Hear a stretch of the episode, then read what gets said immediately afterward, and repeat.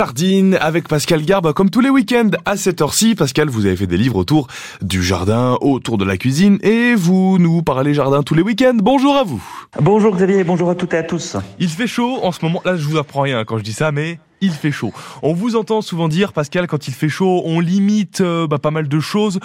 On limite vraiment tout bah déjà, on va profiter du jardin, Xavier. Oui, Vous déjà. connaissez quand même. Donc, euh, l'après-midi, on se fait euh, une petite sieste sur un transat, etc. Euh, Dans, dans le jardin, c'est quand même très, très agréable. Mais surtout, il faut pas oublier de nourrir ces plantes. Parce que, effectivement, je vous rabâche un petit peu la question depuis quelques semaines. Euh, il faut faire attention au niveau des arrosages, à nos ressources en eau. Mais il faut pas oublier de nourrir les plantes. Euh, particulièrement les plantes qui sont en pot. C'est-à-dire que vos jardinières, vos plantes en pot, etc. C'est euh, véritablement euh, important de leur apporter un peu de nourriture.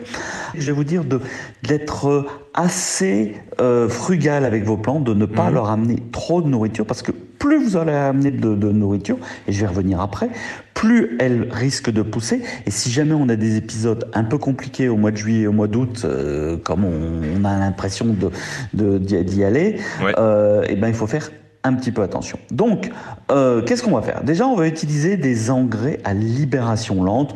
Euh, J'ai souvent l'habitude de le dire, euh, les engrais à libération lente, c'est quand même plus intéressant. Pourquoi? Parce qu'ils vont se libérer tout doucement au niveau de la plante, en fonction de ses besoins, en fonction de ses envies, plutôt qu'un apport d'engrais parfois un, peu trop important qui pourrait mettre en péril la vie de la plante. Euh, moi, en ce moment, sur mes plantes, je vais vous dire ce que je fais. Je fais la moitié des doses. Euh, par exemple, j'ai nourri la semaine dernière mes agrumes. Je fais à peu près la moitié des doses euh, qui sont préconisées.